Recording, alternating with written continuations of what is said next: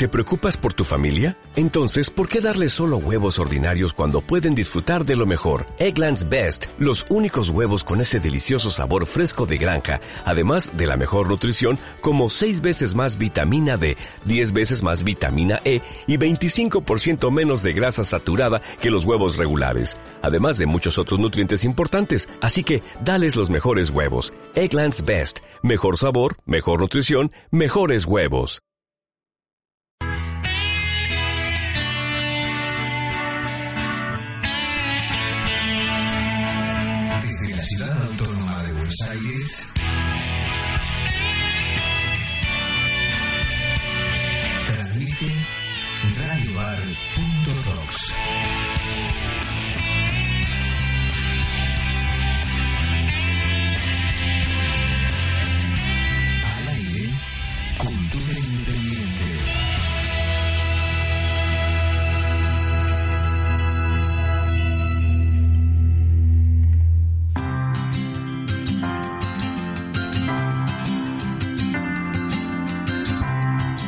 Masonería, misterios y verdades.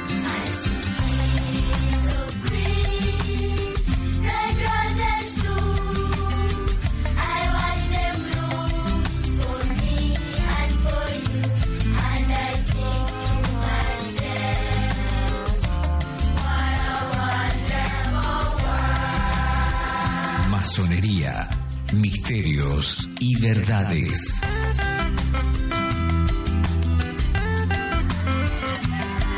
Amato y Carlos Marrero proponen recorrer más de 300 años de una institución filosófica, filantrópica y progresista tan apasionante como intrigante para despertar el interés del público en general o de aquellos que quieren acercarse a los misterios fraternales de la francmasonería.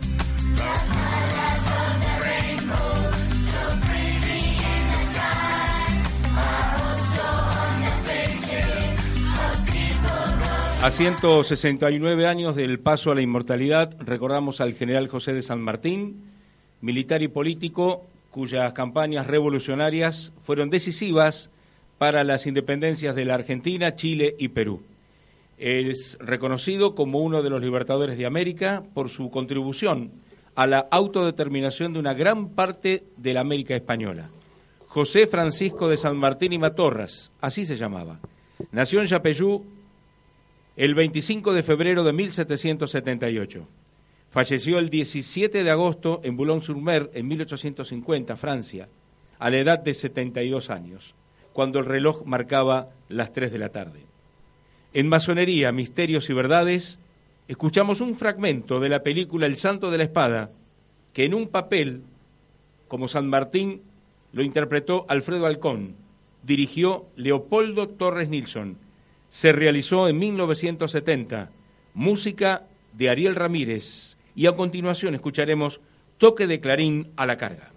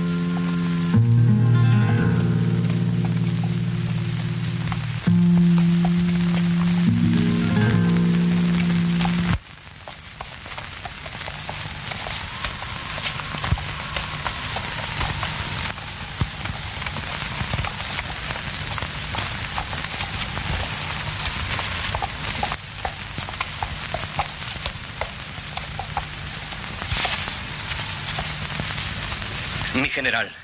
Olazábal. Hijo. Señor, hemos rogado tanto para que volviera. Lo necesitamos ahora más que nunca.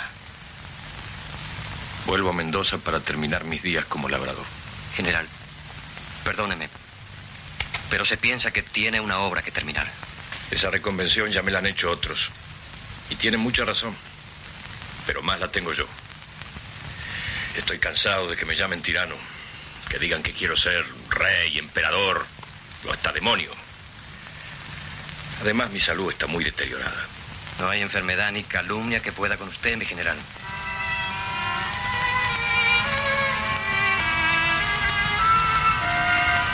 He depuesto la insignia del mando supremo para siempre. Diez años que comenzaron cuando volví a la patria que había dejado siendo un niño. Teniente Coronel José de San Martín, llegado a esta ciudad de Buenos Aires el 9 de marzo de 1812. 22 años de servicios en España. Ascendido a teniente coronel por comportamiento distinguido en Bailén. La batalla en que fueron derrotadas las fuerzas de Napoleón. Valor, aplicación, capacidad, conducta. Señor San Martín, ¿puede explicar a este triunvirato los motivos que tuvo para truncar una carrera tan brillante? Sí, señor Rivadavia. Supe de la revolución y al abandonar mi fortuna y mis esperanzas solo sentí no tener más que sacrificar por la libertad de mi país.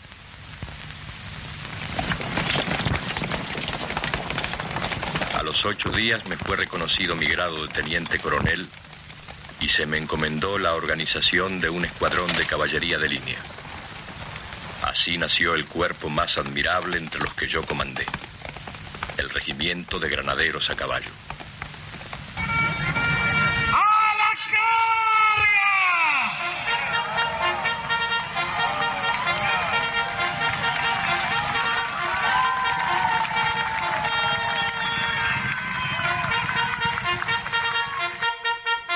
San Martín, lo imposible y lo indispensable.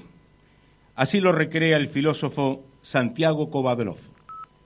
Había seis personas, siete, que tenían en la cabeza la idea de la nación, es decir, de la interdependencia entre las partes. Uno era Belgrano. Seis hombres, siete hombres, con todo el mundo en contra mentalidad dominante, la cultura dominante era el feudalismo. Si yo saqué a los ladrones de mi casa, ¿por qué los tengo que sacar del barrio? Y esos seis hombres no se dieron por vencidos. Pelearon y uno de ellos era el general San Martín que tenía, como ustedes saben, enormes dificultades para construir el ejército de los Andes, porque Buenos Aires no lo apoyaba, tenían serias sospechas sobre él, no lo querían demasiado, lo verían, lo veían como un español. Y entonces él se va a Mendoza, consigue algún apoyo en Mendoza, y dentro de la Junta de Gobierno, el único que más o menos lo entendía era el general Puerredón Y él le pedía a Puerredón caballos, burros, municiones, uniformes. Y hay una carta de Puerredón. Todo lo que estoy contando son las últimas noticias. ¿eh? O sea, lo que está pasando. Y le dice Puerredón, General San Martín, le estoy enviando 709 burros, 4.500 municiones, 609 bayonetas, tres mil caballos, que es todo lo que pude conseguir, ropa para que usted construya los uniformes y no me pida más, carajo, porque lo que usted quiere hacer es imposible.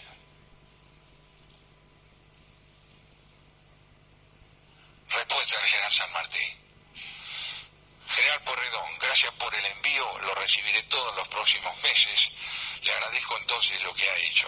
Y usted tiene razón, lo que yo quiero hacer es imposible, pero es imprescindible.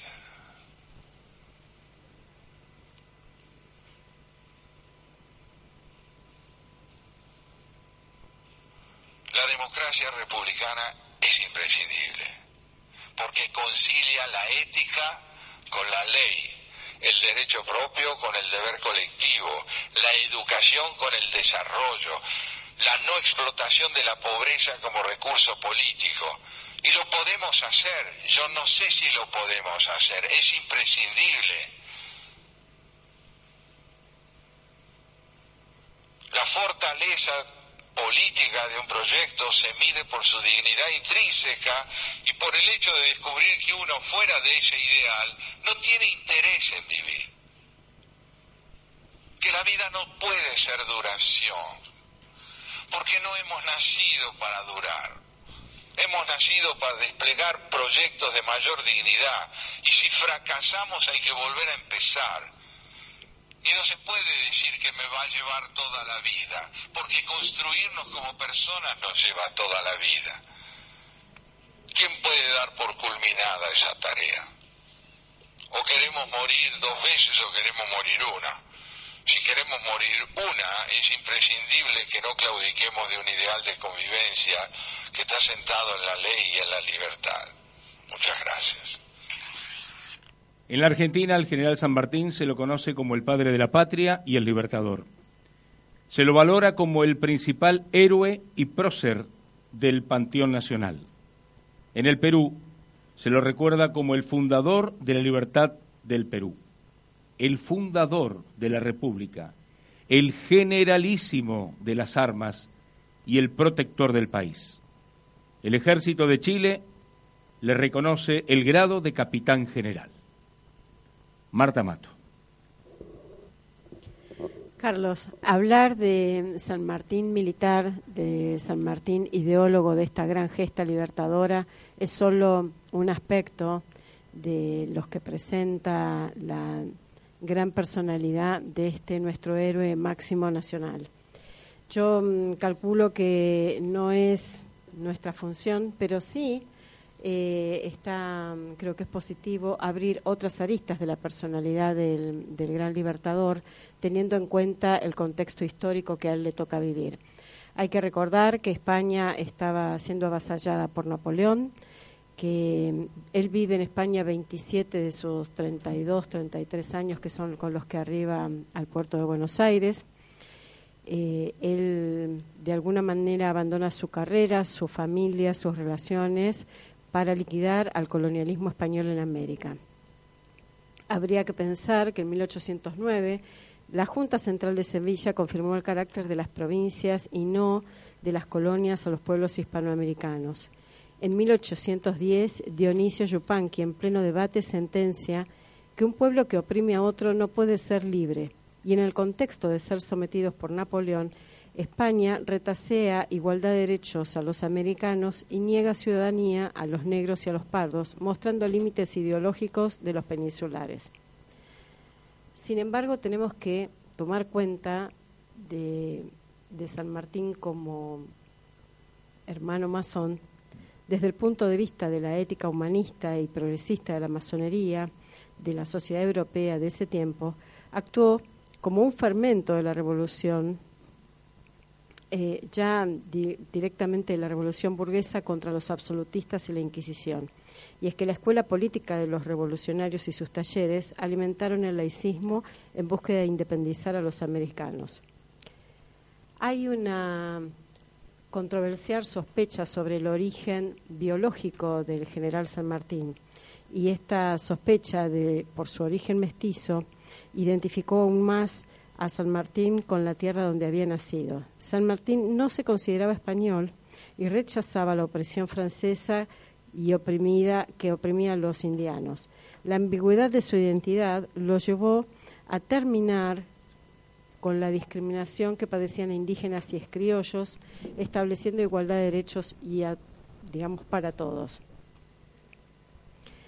Si nos rememoramos un poquito en el tiempo de lo que la investigación de Hugo Chumbita habla sobre el secreto de Yapeyú, podemos comentar que eh, el padre biológico del general San Martín sería nada más y nada menos que don Diego de Alvear Ponce de León, que era un brigadier de la Armada Española, quien en primeras nupcias tuvo diez hijos, siete de los cuales murieron trágicamente junto a su madre, en, un naufragio muy importante y los otros diez hijos que tuvo el brigadier, em, bueno, los tuvo con otra mujer y del resultado de ella hay, otra, hay otro linaje respecto de los Alvear.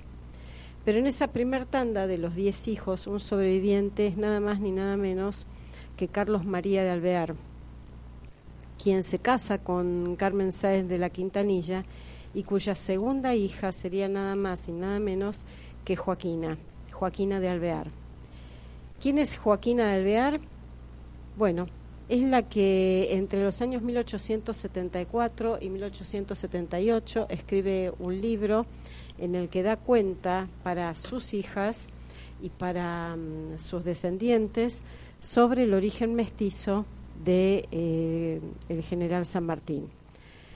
A Joaquina se la trató en su momento como una loca, como una infiel, y fue combinada al encierro por su esposo, que, eh, digamos, como método de control la tenía bajo siete llaves, controlada por su personal doméstico y de ninguna manera tenía permitido eh, evadir ninguno de los controles súper estrictos que tenía en ese momento esta mujer. Eh, a doña Joaquina le tocan vivir hechos históricos muy importantes en nuestro país, como fue todo el ascenso político de Rosas, lo que significó el martirio de Camila O'Gorman, porque estamos hablando de una mujer sumamente acomodada eh, y, con las características de su familia que esto conlleva, ¿no? Un lugar de, de mucha raigambre hacia la sociedad de su tiempo y hacia la cultura que se cernía sobre ella. ve todo ella ve todo el proceso de Lavalle, de Dorrego, de Facundo, vive el apogeo de, Urquiza, convive con Sarmiento, Mitre y Alcina. Eh, la situación amorosa que se da entre Diego de Alvear y Rosa Guarú quien era una, una paisanita indígena de origen guaraní que servía en la casa de la familia San Martín, da cuenta de una situación que era muy habitual en su tiempo respecto de eh, el sometimiento por amor, por violación, por cohabitabilidad que había en aquel entonces entre las servidumbres y los dueños de casa. Sin embargo, hay algo en esa Rosa Guarú que hace que don Diego de Alvear, cuando la familia San Martín y Matorras se retira a España, se haga cargo y responsable de este José Francisco. José Francisco se va de Yapeyú alrededor de los seis años, va a vivir en España otros 27 y lo va a hacer como un niño de familia acomodada. ¿Y esto por qué es? Porque Diego de Alvear, a través del padre adoptivo de San Martín, le otorga la posibilidad de llevar la misma educación que su hijo de sangre, Carlos María de Alvear. Entonces se forma militarmente, combate a favor de la corona española, tanto en África como en España, y el destino va a ser que estos dos medio hermanos unidos eh, emigren de España, pidan sus bajas en en España como militares. Pensemos que en el caso de los dos es muy rápido todo ese proceso porque ellos piden la baja en agosto y en septiembre se la otorgan. Allí se desplazan hacia Londres donde van a conformar un grupo de revolucionarios muy importante. Previo a eso hay una formación de la logia de los Caballeros Racionales número 7 que se hace en Cádiz junto a Sapiola y Chilaver y mm, cuando se contactan en Londres en Grafton Street lo hacen con Bolívar, con Mariano Moreno, con Tomás Guido y otros americanos para unificar las acciones de la campaña libertadora de América. Eh, en ese momento Diego de Alvear reconoce íntimamente a José Francisco como su hijo biológico. Y como le adelanta la herencia a Carlos María de Alvear de parte de su madre, también hace lo propio con San Martín, otorgándole un bienestar económico que cuando San Martín llega a Buenos Aires lo deposita en la casa de Alexander McKinnon, un capital que probablemente, bueno, era una justa compensación por haberle adelantado la herencia a su hijo mayor, Carlos María de Alvear, y de esa manera es como San Martín hereda ese dinero. No obstante, hay documentación en la investigación de Hugo Chumbita en donde se revela que don Diego de Alvear deshereda a Carlos para deslindar responsabilidades por el delito de alta traición, que eh, era una situación que se podía llegar a presentar en la Corte Española teniendo en cuenta que Carlos María cruza de bando y, se pone en otra situación sociopolítica respecto de su origen eh, español y godo. Cabe destacar que don Diego de Alvear siempre veló por el destino de sus dos hijos, a tal punto que le solicitó a parientes que residían aquí en Buenos Aires que por favor recibieran a sus hijos, en plural, hablando de los dos, y que eh, tuvieran para con ellos la misma responsabilidad y compromiso que habían tenido y sostenido siempre con él.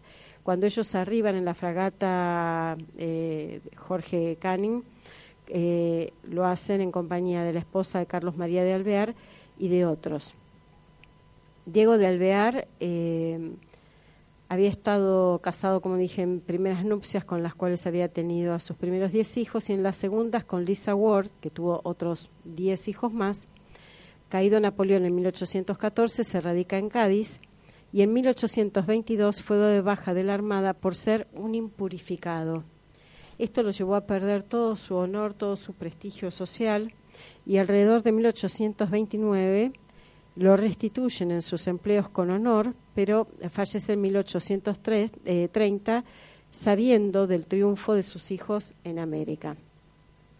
Quiero comentarte, Carlos, que eh, el propósito central que tenía Joaquina en el desarrollo de este libro familiar eh, tenía por propósito central destinarlo a sus seres queridos, para sus hijas y descendientes, que sepan cuáles o quiénes eran sus antepasados.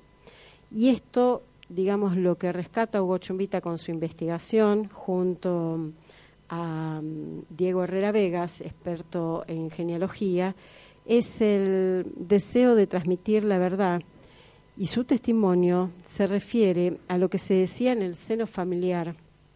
Esto no es más que levantar esos comentarios que se hacen puertas adentro en, la, en las comidas familiares, son los sotoboches familiares, en donde en esos entramados se, se hicieron escuchar distintas voces de generación en generación, pero mayormente siempre se sostuvo esto de que Alvear era eh, el padre de don José de San Martín.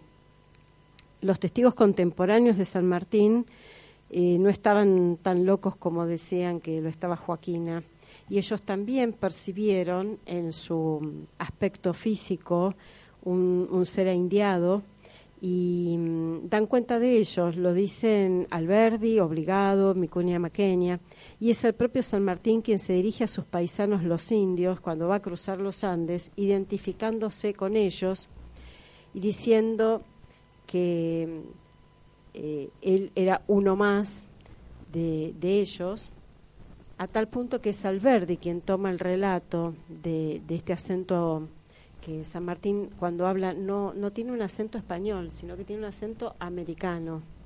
Y dice de él que los caciques pehuenches, siendo el indio, iba a cruzar la, cordillera para acabar con los godos que le habían robado las tierras a sus antepasados.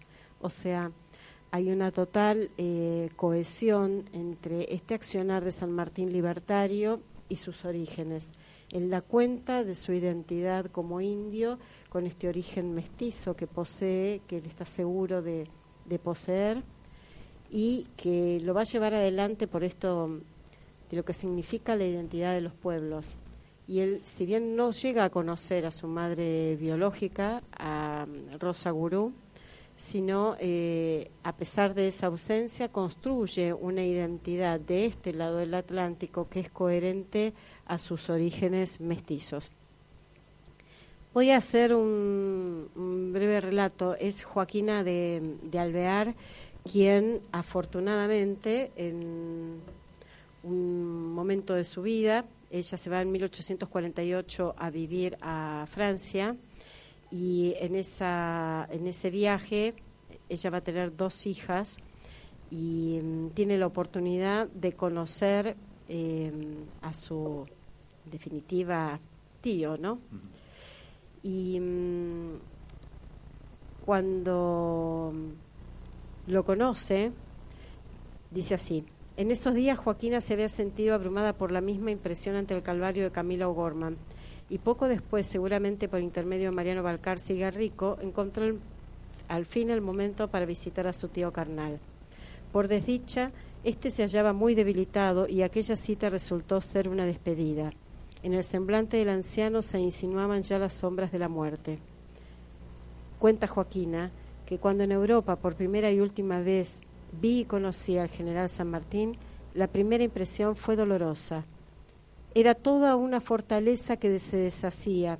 Eran Chacabuco y Maipú que se marchaban a mejor vida, dejando su nombre grabado en el templo de San Lorenzo, provincia de Santa Fe, en la grande victoria alcanzada por su famoso escuadrón de granaderos a caballo.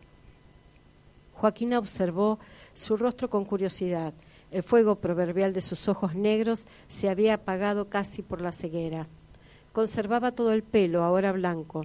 Su piel surcada de arrugas era de color cobrizo y tenía el mismo corte de nariz aguileño de Carlos y de don Diego.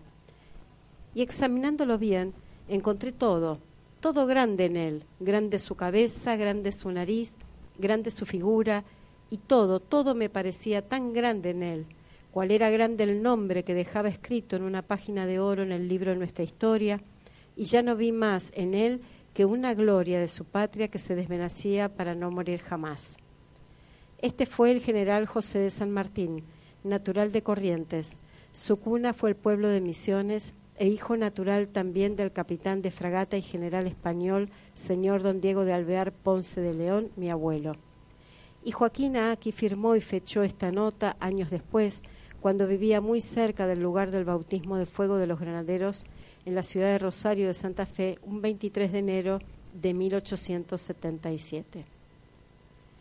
Es posible que Félix Frías conociera algo sobre la filiación de San Martín por su amistad con Joaquina y en el verano de 1850, un día soleado de julio, Frías pudo conversar brevemente con el general en Enghien, donde se hallaba tomando unos baños curativos.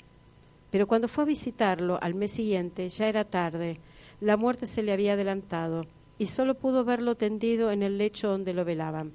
Su crónica periodística recogió el relato de Mercedes sobre las últimas horas del anciano, en las que después de tantas tormentas presentía estar llegando al puerto final de su existencia. Es así como el día 20 de agosto, bien temprano, un pequeño cortejo de deudos y amigos acompañó el féretro hasta la iglesia. Mariano Balcarce, a cargo de la legación argentina, comunicó al gobierno de Buenos Aires que los restos mortales de su suegro, embalsamados, quedarían en Boulogne-sur-Mer hasta ser trasladados, según su expreso deseo, para que reposen en el suelo de la patria querida. Nada más justo que ese viaje póstumo, el cual, sin embargo, iba a demorarse por muchos años más. Antes de terminar estos relatos de esta investigación tan importante que desarrolló Hugo Chumbita, quiero relacionarlo con las máximas que el general hizo para su hija Mercedes, en especial para la número 7, en donde él habla sobre la indulgencia a todas las religiones.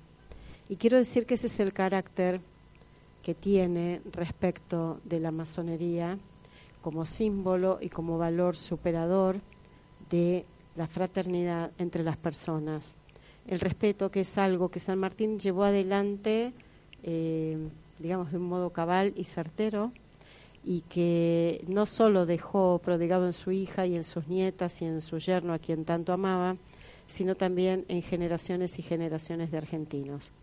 Más allá de la verdad, eh, existe en la vida de los hombres no estamos en derecho de juzgar la vida privada de los hombres que hicieron a nuestra patria, pero sí es seguro que hay secretos que no deben callarse y no deben morir y deben de ser presentados en sociedad para ser debatidos y para ser puestos no solo en disputa y tensión, sino también en fortalezas para lo que fue la imagen de este hombre que pudiéndolo ver todo desde el, desde el imposible.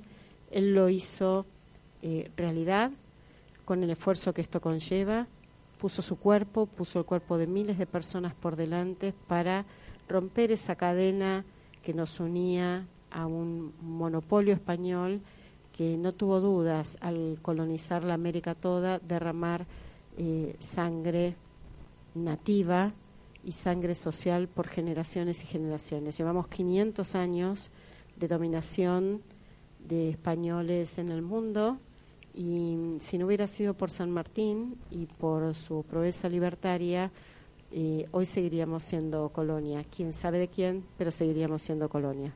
Rotas las cadenas, nos queda recordar a este hombre que no tuvo par, más allá de otros padres libertadores que hemos tenido sin lugar a dudas y que permanecerán en el inconsciente y en el consciente colectivo histórico y nacional, porque San Martín es, sin ningún atisbo de dudas ni de sombras, el padre de nuestra nación. Era indispensable. Totalmente. Y esta información, esta noticia, esta curiosidad del origen de San Martín, de, su, de lo mestizo y todo eso, eh, saltó en los últimos años. Porque siempre se decía que el papá de San Martín llamaba Francisco. Claro, pero eso, digamos, viene en relación a Francisco de San Martín. Lo que resulta es muy llamativo es que la familia San Martín era, digamos, una familia del montón. El padre adoptivo de San Martín visto desde esta lectura, ¿no? Eh, sería un administrativo hoy, digamos, lo llevamos a, ese plano, y como administrativo no tenía el poder económico de solventar la carrera militar que hizo San Martín desde tan pequeño. Pensemos en un jovencito de 12 años que de golpe es desarraigado del seno materno para vivir en circunstancias de lo que es la vida militar, con el rigor que eso exige, el protocolo, la etiqueta, los estudios y una formación que va a ir a las armas, porque en ese momento el, combate era cuerpo a cuerpo, a ojos vista. Hoy eh, los líderes del mundo amenazan con apretar un botón para disparar un misil y no se ve eh, en los ojos del otro la muerte, el dolor y el espanto. Los drones. Exactamente. Entonces, acá, eh, en la lucha cuerpo a cuerpo, hay que mantener, supongo yo, que, digamos, es muy fuerte el impacto de matar al otro en combate. Con lo cual, eh, había que estar muy bien pertrechado, muy bien armado emocionalmente y forma, digamos, de una forma eh, muy bien adaptado a la situación. Así es que hay una controversia respecto de cómo un empleado común puede solventar una carrera militar tan costosa en su tiempo y además eh, de prestigiosa, porque tanto don Carlos María Alvear, que sería el padre de Joaquina, como San Martín, llegan a la lucha en, América siendo dos soldados eh, de armas llevar con, digamos, un currículum vitae eh, muy fuerte para su tiempo, muy respetados, muy reconocidos. Cuando ellos van a Londres, eh, ya desvinculados de la corona española, y se juntan con, eh, digamos, la logia que, iba a ser finalmente la logia Lautaro para conseguir el, el destino libertario de América toda, ellos ya van con una impronta, con un marco de técnicas, de tácticas y, de estrategias para esta guerra que se va a venir, que saben y dan por descontado que no tienen todos los elementos materiales para, para hacerla, como así la tenían los godos, los españoles realistas, y con todo en contra, sin embargo, es San Martín, es Belgrano, quienes eh, logran concitar que este grupo de personas que no tienen formación académica militar lleven adelante estrategias para esta guerra y puedan solventar y soportar en sus cuerpos todo lo que la guerra significa. ¿no? Es ir de pueblo en pueblo, levantando gente, la resistencia de las clases acomodadas de Buenos Aires y de las provincias que no entregaban a sus hijos para la guerra. Eh, era muy notable esto, ¿no? Porque eran familias por ahí criollas que en el discurso decían que apoyaban al, gobierno para liberarnos de los españoles, pero en la realidad eran sus negros, sus esclavos, los que iban a combatir a cambio de la libertad y de, en la familia, liberar el compromiso de que fueran sus hijos los que pusieran el cuerpo. En el tema de cómo hablaba San Martín, hay una película de Rodrigo de la Serna que habla con un acento español o con una forma española de hablar. Y bueno, si tomamos en cuenta los dichos de Alberdi, que fue quien lo conoció y habló con él y tuvo, eh, digamos, relación epistolar, además de la relación personal, yo creo que Alberdi es una palabra indiscutida para decir, sabía apreciar este señor quien manejaba un vocabulario o una entonación española respecto de otra americana. Dicen que bueno que cuando él se dirigía tanto a sus soldados como eh, bueno cuando hizo el, cruce de los Andes eh, con los indígenas a quienes les pidió permiso para pasar por su territorio eh, lo hace con el léxico y, la entonación americana. No vamos a decir porteña porque también él, él, es, él está muy poco tiempo en Buenos Aires él esquiva a Buenos Aires. Eh, Buenos Aires es un punto donde toco y me voy para San Martín, o toco y llego, o toco y desde ese punto de partida, pero no más que eso. Siempre hubo pro y contra, siempre. Y aparte, pensemos en el destino cuando va a Santa Fe, a ese primer combate de San Lorenzo, pensemos en el movimiento estratégico que él hace las tropas, mayormente se maneja con el interior. El tiempo que está en Mendoza, es un tiempo muy importante en donde está en contacto permanente con el acento cuyano. Y el acento cuyano es muy distinto del acento que se hablaba en Buenos Aires. Sin embargo, eh, estos pocos años que transcurre, si pensamos en el tiempo en el que llegó y en el tiempo en el que se fue, no fueron tantos como pareciera y sin embargo en 1844 él inclusive se pone a las órdenes de, Rosas por si lo necesita para que él venga a empuñar las armas nuevamente. Ya hablamos de un hombre de más de 60 años, que para la época era un recontranciano. Pensar que se hubiera muerto a los 72 hoy nos parece que es un, un hombre mayor joven aún, con mucho para dar. Y pensamos en ese tópico, porque hoy podemos pensar en un estándar de vida de mayor de 72 años y hasta 85 como personas hábiles de nuestro raciocinio. En esa época era en Matusalem. Sí, claro. sí, es verdad. ¿Por qué? Porque la media no superaba los 40, los 50 años. Ya cumplir 50 años en tiempos de Rosas, en tiempos de San Martín, de Alberdi, de Mitre, de Urquiza. Bueno, Belgrano murió con 50 años. Y era muy joven. y todo lo que hizo y todo lo que hizo porque bueno eh, ahí no valía no valía el estresazo por, por la batalla de Vilcapugio y Ayohuma no, no, había tiempo para el estrés. el tipo agarró los aperos habló con su gente dijo bueno ahora nos tenemos que ir tenemos que hacer otra campaña otra estrategia le mandó cartita a Güemes y en tiempos de WhatsApp lo resolveríamos rápido. Pero si pensamos en la transmisión y con la Filcar en la transmisión que tendríamos que hacer de persona a persona, con mandaderos, con cartas, con esquelas, eh, que no fueran interceptadas por el enemigo, que no fueran leídas por el enemigo. Ahí hubieron muchas filtraciones que les permitieron a los españoles eh, generar espacios de, acercamiento muy fuertes y sin embargo nuestros héroes, esos que hicieron la patria de verdad, y no desde un escritorio, sino desde el campo de batalla, supieron sortear todas esas dificultades. Y si bien cobraban porque le daban un dinero por campaña, no abusaron de eso porque la patria estaba primero y eran verdaderos patriotas.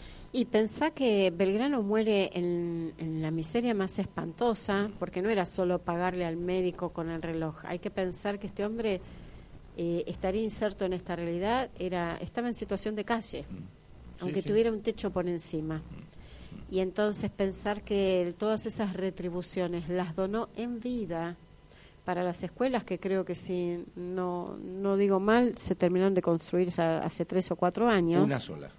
Una sola de las dos que él quería. Creo que eran tres, pero se hizo una sola. Ahora. en los últimos años. Y con lo que él trabajó, porque pensemos que él fundó la Escuela de la Matemática, de la Náutica, o sea, tenía una, una impronta visionaria Belgrano. del comercio, de la agricultura. Eh, porque bueno, eso sí le corresponde a su rama social, a esa formación que tenía de abogado, en donde eh, en el espíritu de pensar en, en esta parte del Río de la Plata, en función de la construcción de una nación, tenía por sentado que tenía que ser una cuestión de educación, de formación de todas las personas para lograr ese impulso que nos permitiera identificarnos como nación. Y si bien él tenía algunas ideas regodeadas en lo monárquico, siempre pensó que en la base de la educación del pueblo estaba la libertad de la nación. Y trabajó para eso y dejó pelos, señales, huellas, conductas, acciones que van todas a direccionarse hacia exactamente lo mismo. Si hay algo que podemos agradecerle a estos héroes, y en San Martín es una figura muy señera, es muy fuerte, que en todo sentido, en el trasvasamiento eh, intergeneracional y en su eje personal, en su tiempo, en la contemporaneidad que él vivió, hay una coherencia entre lo que este hombre pensaba, decía y hacía que es única. A riesgo de equivocarse, él prefería hacer, pero no se equivocaba desde un escritorio.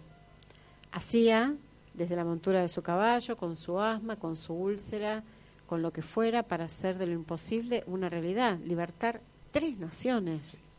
Porque que hoy se lo venere a San Martín como se lo venera en Perú, da cuenta de la reciprocidad amorosa de ese hombre con ese pueblo. Eh, ¿Cuánto habrá hecho San Martín en vida para que de generación en generación en Perú esa figura, lejos de achicarse, sea gigante? Esa figura eh, comparte no un podio de dioses, pero sí un podio de tipos que no eran seres normales. Eh, si uno lo piensa en tópicos de hoy eh, y pensamos en un superhéroe, San Martín es Batman, Superman, el hombre araña, todo junto, todo junto. Y es el que va a marcar el territorio nacional nuestro, el de Perú, el de Chile. Hoy cuando hablamos, antes de empezar el programa, hablamos de un Ecuador, que también lo venera, o sea, tenemos elementos para pensar que es una figura agigantada en el tiempo, pero que ya en su momento eh, fue significativa y fue muy, muy importante, porque no, no trasciende el pasado para que hoy lo podamos interpretar en el presente, porque sino más trasciende justamente porque tuvo una importancia simbólica y social que dio pie para que hoy lo interpretemos desde estos lugares, ¿no? no sé, por ahí uno se superan en, en cuanto a lo que compete. Yo no soy historiadora, no hago más que comunicar estos aspectos distintivos de San Martín. Pero a mí me llama poderosamente la atención lo disruptivo de él, teniendo esta posibilidad de vivir cómodamente, instalado en la sociedad española, admirado en la sociedad española, a romper con esa primer cadena. Él disrumpe esa vida cómoda para venir de este lado del Atlántico a seguir disrumpiendo la vida cómoda de muchos, les agita el avispero, los hace ver que había que modificar la realidad. Bueno, a mí me viene a la mente una de las charlas que teníamos con, con la gente de la masonería, que nos decía que venimos por una misión. Y hay gente que... Y se ve que San Martín, como tantos otros, tenían esa misión. Es que ellos la tenían muy, muy clara, junto con su hermano. Si bien ellos después tienen así, eh, San Martín lo trataba a Carlos teniendo en cuenta la poca diferencia de edad, ¿no? Como el niño Carlos. Él siempre se refirió a su hermano como el niño Carlos, no por una cuestión peyorativa, pero sí para demostrar su inmadurez para algunas cosas. De hecho, Carlos de Alvear este, no está muy reconocido entre nosotros. Eh, termina muriendo en España y después de varias generaciones traen sus restos de nuevo a la Argentina. Pero aún no siendo profeta en su tierra, eh, tenemos que pensar, bueno, en, el ADN de estos sujetos que los hizo tan imprescindibles para nosotros. Bueno, y al día de hoy el, el, El escritor Marcos Aguinis dice en uno de sus libros cuando comienza que fuimos ricos, cultos y educados. Pero eso no salió de la galera. Acá hay un trabajo, acá hay talleres operativos que convergieron en una misión. Esa misión la tenían reclara, como dije antes, Mariano Moreno, Manuel Belgrano, José de San Martín, Carlos María Alvear, todos los que trabajaron en la logia Lautaro y todos los que reprodujeron un modo, un modo de romper con el absolutismo, de romper con la Inquisición, para crear esta fricción de la revolución burguesa que significó ser independientes. Los restos de los restos mortales del general San Martín descansan en la Catedral Metropolitana. En el mausoleo se encuentra escrito: Triunfó en San Lorenzo, afirmó la independencia argentina, pasó los Andes, llevó su bandera emancipadora a Chile, al Perú y a Ecuador.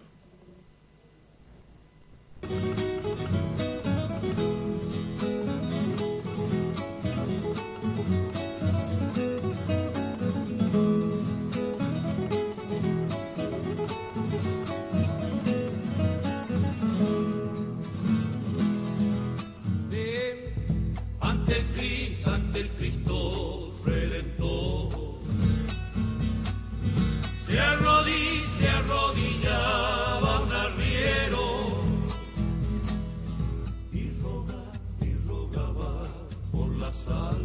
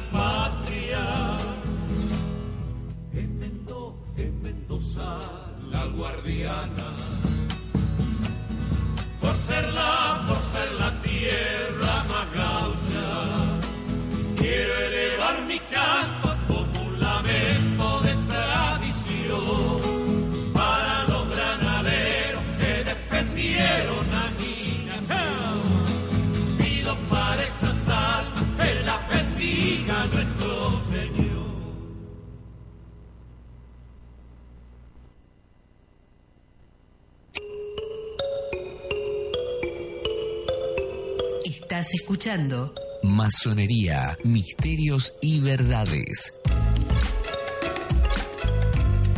Con Marta Amato y Carlos Marrero. en radiobar.rocks. Bueno, saludamos a nuestro querido operador Marcelo Rey, a toda la gente que nos está escuchando. Marta, ¿desde dónde? Y nos están escuchando en este momento desde la provincia de Santa Fe, eh, la licenciada en bibliotecología mm, Karina Seni y mm, bueno, también nos están escuchando desde Córdoba la señora Estela Yúdica, desde San Juan, las chicas García, que tanto queremos, desde Tierra del Fuego, Río Grande, y mm, desde la provincia también de Santa Fe, desde Máximo Paz, eh, Juan Manuel Domínguez. ¿Y allende nuestras fronteras? Ahí estamos lejos, lejos, lejos, pero bueno, nos siguen escuchando en Nueva York, nos escuchan en Miami, nos escuchan en Ámsterdam y en Madrid. Muy bien, y seguimos con México también. Seguimos con México y con Cuba. Y te voy a sumar España. Bueno, una parte de la simbología original del fútbol es masónico. ¿En serio? Esto lo dijo Javier Sierra, premio Planeta, por su libro El fuego invisible. Combina el enigma y la literatura creando una receta mágica con la que vende mucho. Sorpréndeme. A este escritor le interesa el origen masónico del fútbol, cómo ser, las reglas, un campo de fútbol tiene las proporciones áureas, que es algo que mm, utilizan los masones para la construcción de los templos. Hice contacto con Madrid, hice contacto con Javier, eh, Javier Sierra, con este escritor, y esto nos dice.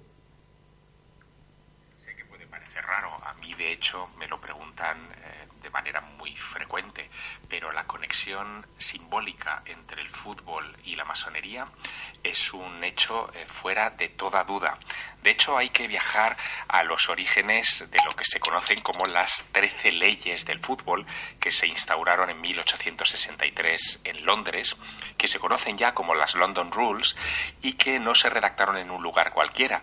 Se eligió una taberna frente a la Gran Logia Unida de Inglaterra, conocida hoy como la Freemasons Tavern, la taberna de los francmasones, de los masones libres, en donde se discutió cómo debería regirse un encuentro entre dos equipos de fútbol. Hasta 1863 el fútbol era un eh, deporte algo violento, con muchos problemas eh, de orden dentro y fuera del estadio y se decidió que eh, había que regularlo de alguna manera con una serie de parámetros que marcaran que el fútbol era un deporte de caballeros. En este caso, de caballeros masones, porque, por ejemplo, se determinó cuál debería ser la medida o las medidas del campo de fútbol en el que se estableciera ese combate, ese combate simbólico. 200 yardas por 120 que marcan una proporción de 1.6 que es el número de oro, la proporción áurea, algo que viene de la época de la Grecia clásica, de Euclides, de las grandes matemáticas y que los masones eh, consideraban algo verdaderamente importante redactan 13 leyes. El 13 es un número también muy importante para los masones. 13 fueron los personajes que estuvieron en la última cena y por lo tanto la carga simbólica de este elemento es eh, también eh, muy considerable. Eh, recordemos que los primeros esféricos, los primeros balones, estaban hechos eh, con parches blancos y negros, igual que el enlosado de las logias masónicas, blancas y negras, ese combate eterno entre la luz y la oscuridad, entre el bien y el mal, que representan esos enlosados y también representaban eh, los esféricos, los balones. por no hablar de que, por ejemplo, en el caso de España, uno de los primeros equipos de fútbol, si no el primero, fue el creativo de Huelva, por influencia de los ingleses que estaban trabajando en las minas de Río Tinto, al sur de mi país, y resulta curioso advertir cómo ya en esa simbología del primer equipo, en su banderín que era triangular, en los elementos que se introdujeron en el mismo, eh, se apreciaban muchos guiños a eh, la simbología masónica. Eh, lo podemos encontrar en muchos otros equipos de fútbol que tienen banderines triangulares, por ejemplo.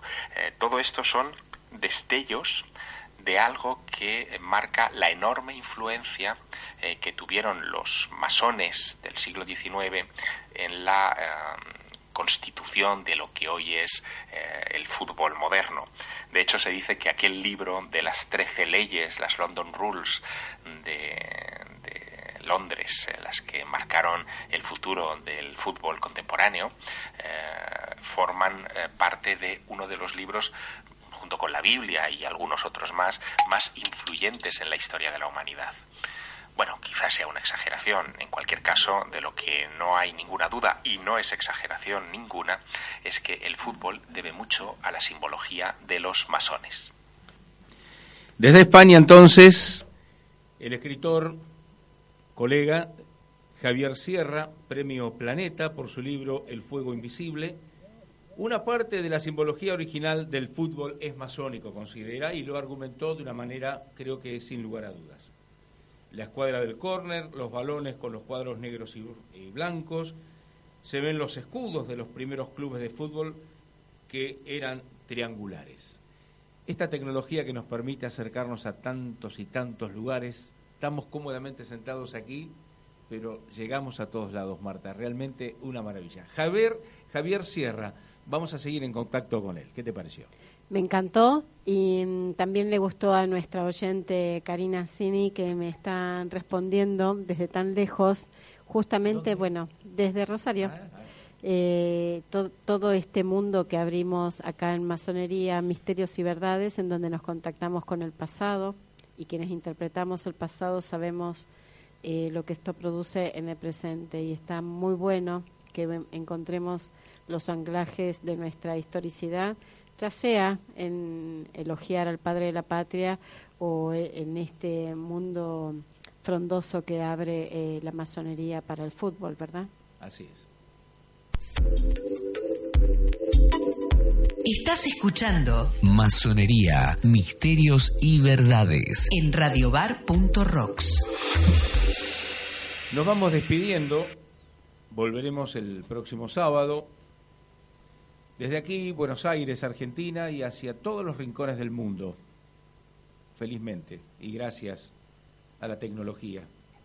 Y gracias a tu sabiduría, Marta, que realmente es brillante traer, como vos decís, ese pasado a hoy y que nos hace seguir reflexionando de qué país queremos, qué nación, qué mundo queremos. Gracias a vos, Carlos, y les recuerdo a nuestros queridos oyentes que pueden encontrar la reproducción de este programa en nuestra plataforma de Spotify, eh, bajo el nombre de Masonería, Misterios y Verdades. Pueden escuchar los programas anteriores y este que acabamos, estamos terminando de emitir. Ustedes saben, recuerdo que cada eh, personaje que pasa por el programa tiene que ver con la masonería. Eh, por eso ahora vamos a poner una grabación de Ortega y Gasset sobre la vida, el hombre, sus quehaceres y circunstancias. Ortega y Gasset, pensador español, nació en 1883, murió en 1955. El pensamiento de este ensayista y filósofo quedó plasmado en varias generaciones como catedrático de metafísica, académico en ciencias sociales y políticas.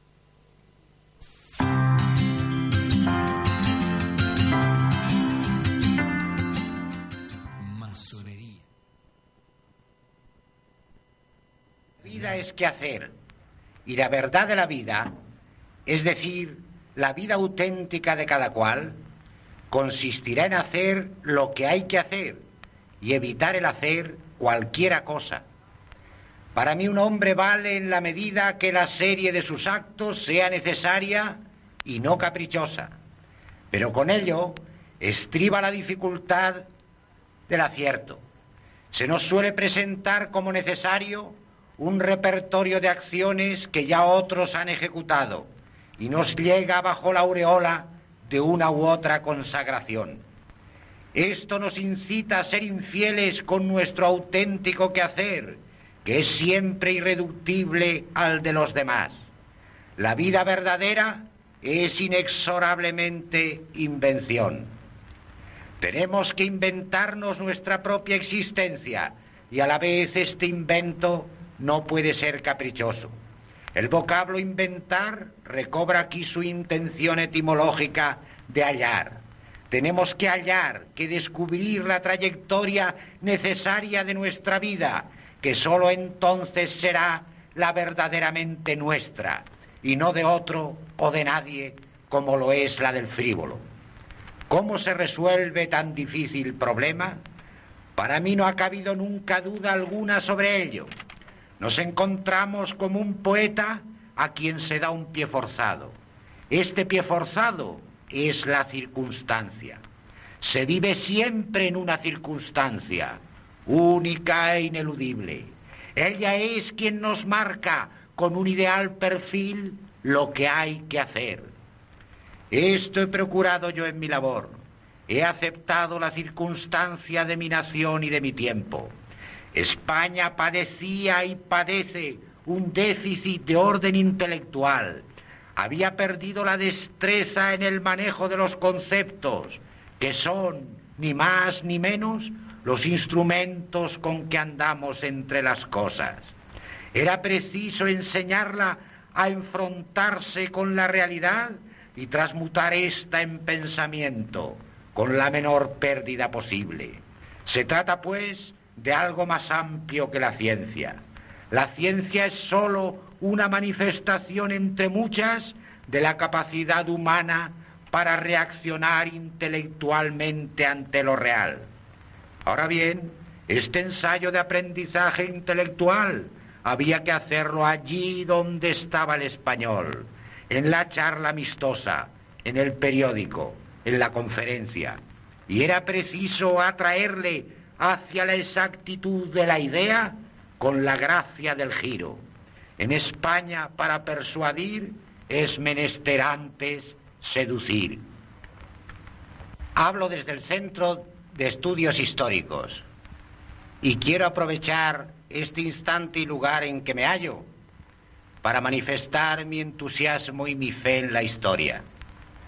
La historia es hoy para Europa la primera condición de su posible saneamiento y resurgir, porque cada cual solo puede tener sus propias virtudes y no la del prójimo. Europa es vieja, no puede tener, no puede aspirar a tener las virtudes de los jóvenes. Su virtud es el ser vieja, es decir, el tener una larga memoria, una larga historia. Los problemas de su vida se dan en altitudes de complicación que exigen también soluciones muy complicadas. Y estas solo puede proporcionarlas la historia. De otro modo habría un anacronismo entre la complejidad de sus problemas y la simplicidad juvenil y sin memoria que quisiera dar a sus soluciones. Europa tiene que aprender en la historia, no hallando en ella una norma de lo que puede hacer. La historia no prevé el futuro, sino que tiene que aprender a evitar lo que no hay que hacer. Por tanto, a renacer siempre de sí misma, evitando el pasado. Para esto nos sirve la historia, para libertarnos de lo que fue, porque el pasado es un revenán y si no se le domina con la memoria, refrescándolo, él vuelve siempre contra nosotros y acaba por estrangularlos. Esta es mi fe, este es mi entusiasmo por la historia. Y me complace vivamente y siempre ha sido para mí una un gran fervor español el ver que en este lugar se condensa la atención sobre el pasado, se pasa sobre el pasado, que es la manera de hacerlo fecundo, como se pasa sobre la vieja tierra con el arado, e hiriéndole con el surco se le fructifica.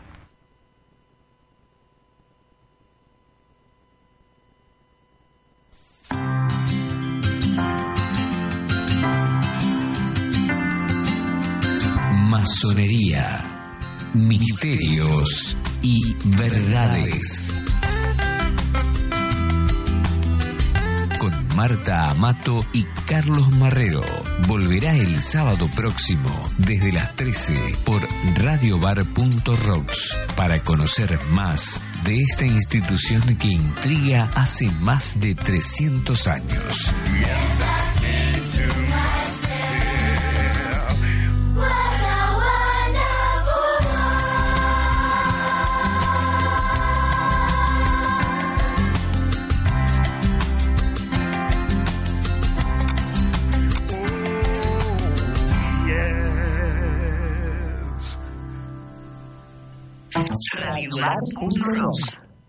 Estás escuchando Radio